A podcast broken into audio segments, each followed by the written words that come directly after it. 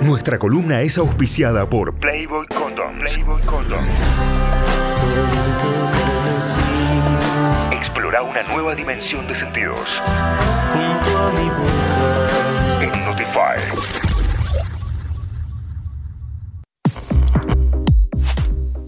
Hola Noé, buen día. Buen día a todos y todas. ¿Cómo va? Bien, muy, bien. ¿Vos? Acá, muy bien, muy bien. Bueno, excelente, excelente. Nos alegramos entonces. ¿Qué tal este día de lucha y este día de reivindicación? Eh, bueno, bastante intenso por lo, por lo que se aprecia, por lo que se ve venir, ¿sí? Eh, eh, me, gusta que hayas empezado por justamente empezar a hablar de, la palabra lucha, ¿no? creo que hace un par de años, bueno, en Argentina creo que desde el 2017 aproximadamente, digamos, el Día de la Mujer empezó a cambiar radicalmente, digamos, de foco.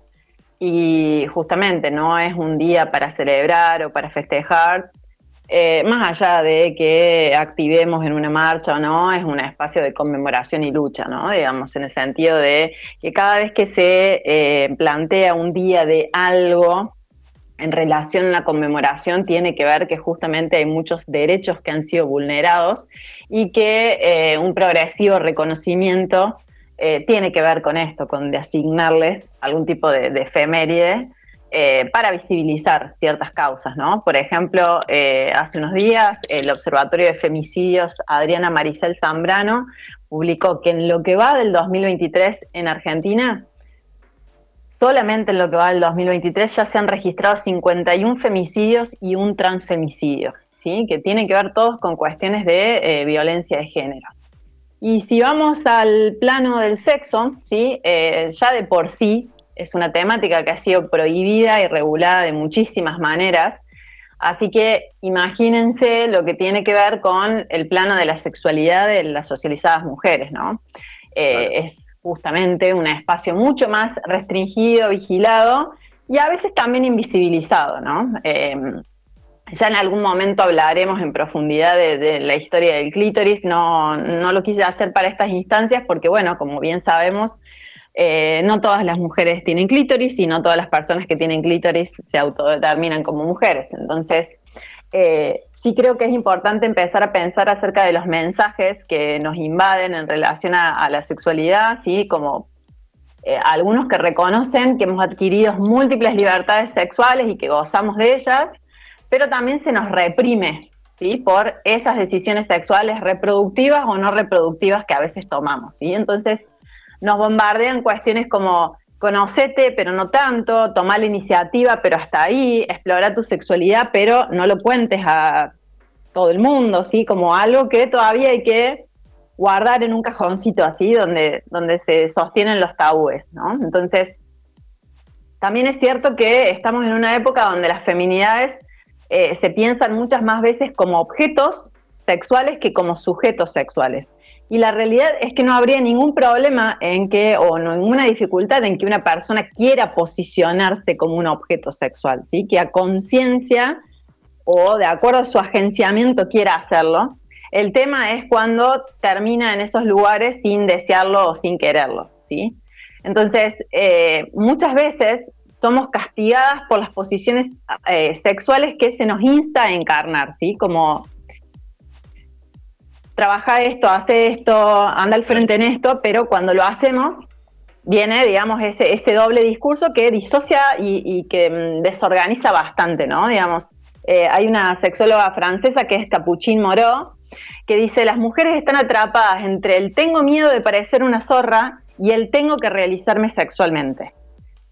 Sin ir más lejos, unas semanas atrás se viralizó un segmento, la, la entrevista era mucho más grande, pero un recorte de una entrevista a Lali Espósito, en el que eh, planteó que era usuaria, de, un sextoy, que es el funcionador de clítoris, ¿sí?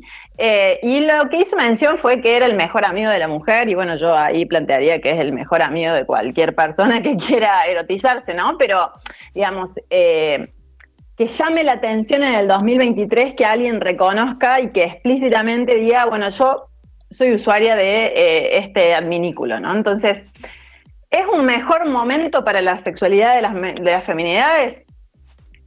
A ver, siendo consciente que eh, hay otros lugares donde todavía hay cuestiones en relación a em, muertes por aspectos de la sexualidad, mutilación del clítoris eh, y un montón de vejaciones, creo que al menos en esta parte del planeta podemos decir que todo tiempo pasado fue peor, que se han conseguido ciertas libertades y victorias sexuales, pero que nos resta muchísimo por luchar. ¿sí? ¿Qué cosas hemos conseguido? Por ejemplo, el ejercicio de una sexualidad recreativa dividida o separada de la reproductiva, ¿sí? y en esto juega un papel muy, muy importante el tema de las pastillas anticonceptivas que empezaron a salir en los años 70 tener encuentros sexuales por elección, ¿sí? Eh, y no solamente, digamos, por deber o bien porque mm, eh, hay que tomar algún tipo de decisión reproductiva.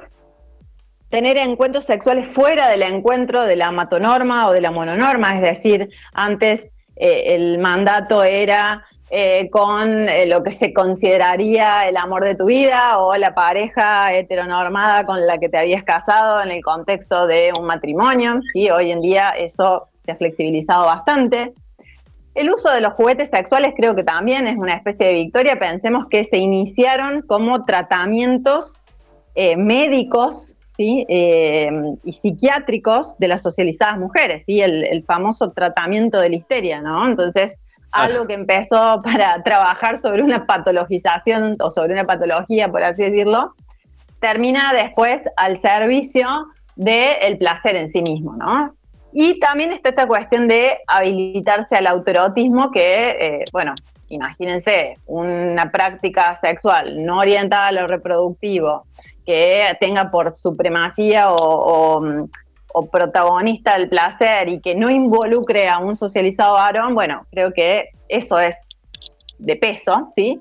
Pero eh, paralelo a este momento de liberación, también se produce una exigencia, ¿sí? En la, sobre todo en la perfo de las mujeres, en la presentación de sus cuerpos, de sus genitalidades, pensemos en todas las intervenciones que hay desde el rejuvenecimiento, rejuvenecimiento vaginal, eh, los, ¿cómo es que se llaman estos? Eh, desodorantes eh, vaginales, ¿sí? Piensen en esto, yo nunca vi un desodorante para genitales, para pene y para testículos, ¿no? O sea, después hay una exigencia en la frecuencia, en el deseo, en las prácticas, es como que las mujeres hemos podido ir conquistando más espacios pero eso se ha sumado a los que ya teníamos y nada se ha distribuido a modo de bajar la carga, ¿sí? O sea, ¿querés trabajar afuera? Sí, podés trabajar afuera, pero vas a seguir trabajando dentro de tu casa, ¿sí? Las tareas de crianza, eh, ya no basta con de repente em, tener, digamos, algún tipo de em, reconocimiento de la sexualidad propia, sino que hay que activarla al extremo, ¿sí? Pero en esto, ¿no? Digamos, tampoco te pases, porque si no después viene la sanción. Y eh, en esto yo como voy escuchando como mandatos que van cambiando de acuerdo a las décadas. Por ejemplo, en los 2000 me parecía que el mandato era orgasmear, ¿no? Digamos, se apareció, empezó a poner como en, en, escena esto del orgasmo eh, de las feminidades. En los 2010 el mandato ya fue multiorgasmear, ¿sí? Las revistas, sobre todo las, las de mujeres, se habían llenado de estas cuestiones. Eh, ni que hablar que en el medio también había otro tipo de mensajes en las revistas. Nunca me voy a olvidar una tapa de la revista Hombre que decía, hacelas debutar. No. Sí, eso pasó. Era muy fuerte. Sí, eso es muy complejo. Y creo que en el 2020 el mandato o la exigencia o la nueva falta a la que nos ponen a las socializadas mujeres es el tema de squirtear. ¿sí? Para quien no mm, sepa lo que es, eh, el squirt es algo que, se toma o que sale de algún tipo de porno en el que eh, las personas con vulva em, expulsan un chorro, ¿sí? De, em, ser de la parte, em, no, no, en sí de la vagina, sino de unas glándulas, ¿sí? Que tenemos entre lo que sería eh, la uretra y la vagina. Eh, que a veces se confunde con la eyaculación, pero bueno, el, hecho de la capacidad de poder eh, expulsar ese chorro que a veces se lo asocia eh, erróneamente, digamos, con, la capacidad orgásmica, porque no tiene que ver con el orgasmo, creo que es uno de los nuevos mandatos. De hecho, recibo muchas consultas de cómo llegar a espuertear, ¿no?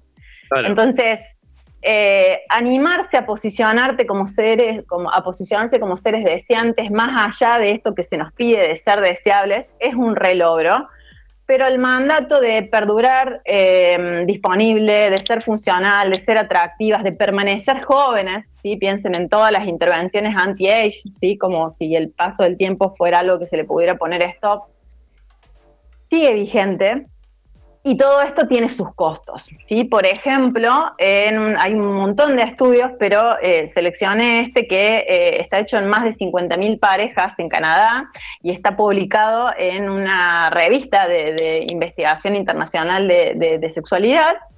A la pregunta de, ¿tuviste un orgasmo durante la última relación sexual? Los resultados fueron los siguientes. El 95% de los socializados varones hetero ¿sí? Respondió que sí. El 95, o sea, en la última, en el último encuentro, frente a un 65% de las socializadas mujeres. ¿sí? Esa diferencia, esa simetría, se denomina brecha orgásmica. ¿sí? Eh, creo que no es quizás el mejor índice que tenemos para poder marcar esta diferencia de acceso al, al placer, porque, bueno, como siempre decimos, no es una obligación y no tiene, no es eh, fallado o no tiende al fracaso un encuentro en el que no orgasmiemos, digamos, porque si no aparece otro mandato que es orgasmear sí o sí.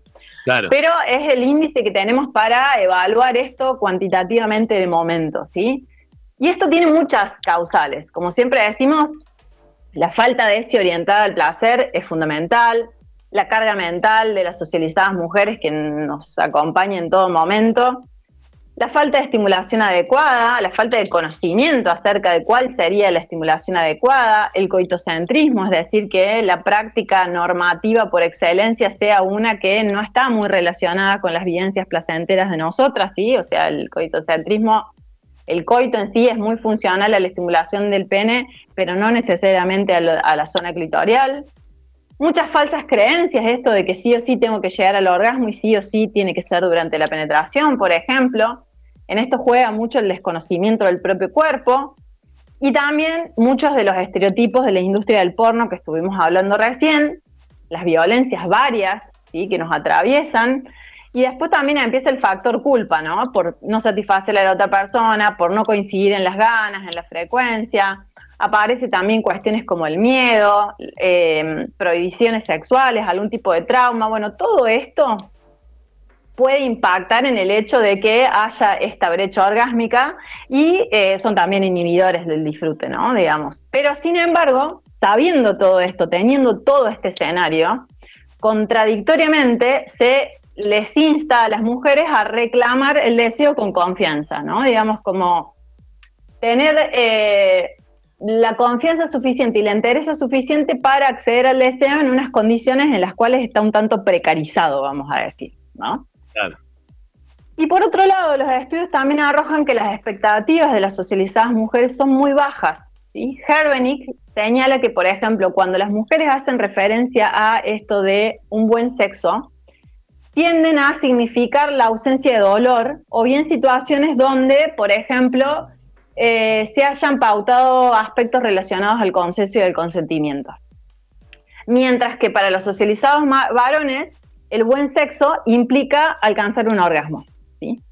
Entonces, como en esto a veces tiene que ver con las condiciones eh, éticas y también con, que no haya malestares ¿sí? para un género, y para el otro tiene que ver con el rendimiento. Y ahí eso cambia radicalmente, ¿no? Digamos, de cuál es la idea que tenemos de buen sexo. Entonces, Creo que este 8M es importante para visibilizar estas cuestiones y para pensar que si bien estamos en un buen momento, se puede llegar a un verdadero mejor momento cuando las socializadas mujeres no sean juzgadas desde esta doble moral tan, tan polarizada que nos eh, lleve o nos exija a elegir entre ser una zorra o ser una santa con los costos que eso implica, digamos, de, de adherir o de desobedecer sin posibilidad de, sin posibilidad de, habitar lugares intermedios cuando lo queramos o cuando mm, sea de nuestra preferencia, ¿no? Eh, creo que el horizonte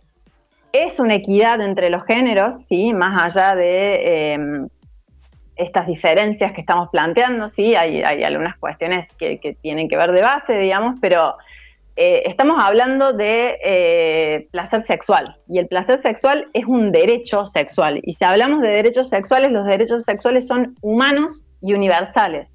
Entonces, tendrían que, eh, la accesibilidad a estos tendría que tener unas condiciones válidas para todas las personas por igual, sin importar su identidad sexogenérica o bien su orientación. Y creo que, bueno, ese sería el, horizonte al cual hay que apuntar en las luchas, al menos en esta área. Y obviamente eh, poder eh, trabajar para, para, disminuir cada vez más las violencias asociadas a, estos espacios.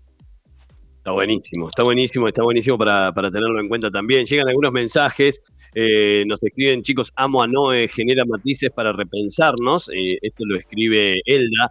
Eh, y tengo otro acá que está muy bueno y es Olis. Me pasó hablando con amigos de mi pareja, me dijeron, che, ¿por qué no tienen tanto sexo? Y yo le dije, por él, yo siempre estoy dispuesta. Ahí cambió la mirada, pues zorra. Y él, ¿cómo podía ser? Es lo que planteaba. Eh, está claro. Imagínate, ¿cómo lo hiciste quedar así? ¿Me entendés? O sea. Bueno, pero está buenísimo porque generó un cambio real. Eh, a ver, eh, sin ir más lejos, como las canciones de Sabina, no hay otra posibilidad de habitar eh, ser la, la, PU o la Santa, ¿no? Digamos, o sea, no, no hay otro margen de eso, digamos. Y a la vez esta cuestión, ¿no? Digamos, de, bueno, tenés que, tenés que, tenés que, y por otro lado, cuando lo hace, ah, bueno, ya sos una oveja descarriada, ¿no? Digamos, o, este famoso que, que, aparece a veces de dónde lo sacaste o de dónde lo aprendiste, ¿no? Totalmente. Entonces, eso condiciona muchísimo las, libertades. O sea, ¿de qué libertad estamos hablando si nuestra sexualidad se da en esas condiciones, ¿no? Si el erotismo se, se, da en ese, en ese escenario. Totalmente, totalmente. Noé, excelente, como siempre, grandísimo, grandísimo aporte. Si tienen más consultas, si la quieren seguir a la Noé, si quieren leer todos sus contenidos, si quieren estar al tanto de todo lo que publica, genera muchísimo contenido y a diario pueden ingresar en su Instagram, leak.noeliabenedetto, con doble T, leak.noeliabenedetto, ahí le empiezan a seguir, ahí le pueden hacer llegar su consulta, ahí tienen todos los datos también en caso de que quieran tener un turno con la licenciada, eh, tienen toda la data que se va generando en este espacio y en muchísimos otros en los que aporta la NOE, así que la, la van a seguir directamente, no puedo creer que todavía no la sigan, leak.noeliabenedetto en Instagram, así la encuentran empiezan a seguirla. Hoy por la tarde va a estar, como siempre, el posteo en nuestras redes, en arroba notifyok, compartido con la NOE, sobre esta columna, también en la web notify.com.ar y lo pueden escuchar o reescuchar porque tal vez lo agarraron empezado o quieren tener mucha más data en nuestro podcast, en Notify Diario, también en Google Podcast de manera gratuita, pueden acceder ahí y pueden tener toda esta columna y muchísimo más que cada miércoles nos va entregando la NOE. No, gracias, que tengas una, gran jornada, a seguir reivindicando la lucha, a seguir eh, detrás de, toda esta conquista de derechos que es tan necesaria, sobre todo los derechos sexuales y del disfrute, ¿no? Que, empecemos un poco a romper con todo eso. Te mando un gran abrazo. Al menos desde, este lugar somos militantes del goce, ¿sí? En todas sus versiones. Eh, gracias por la invitación una vez más y bueno, éxitos para todos y todas. Gracias, Noé.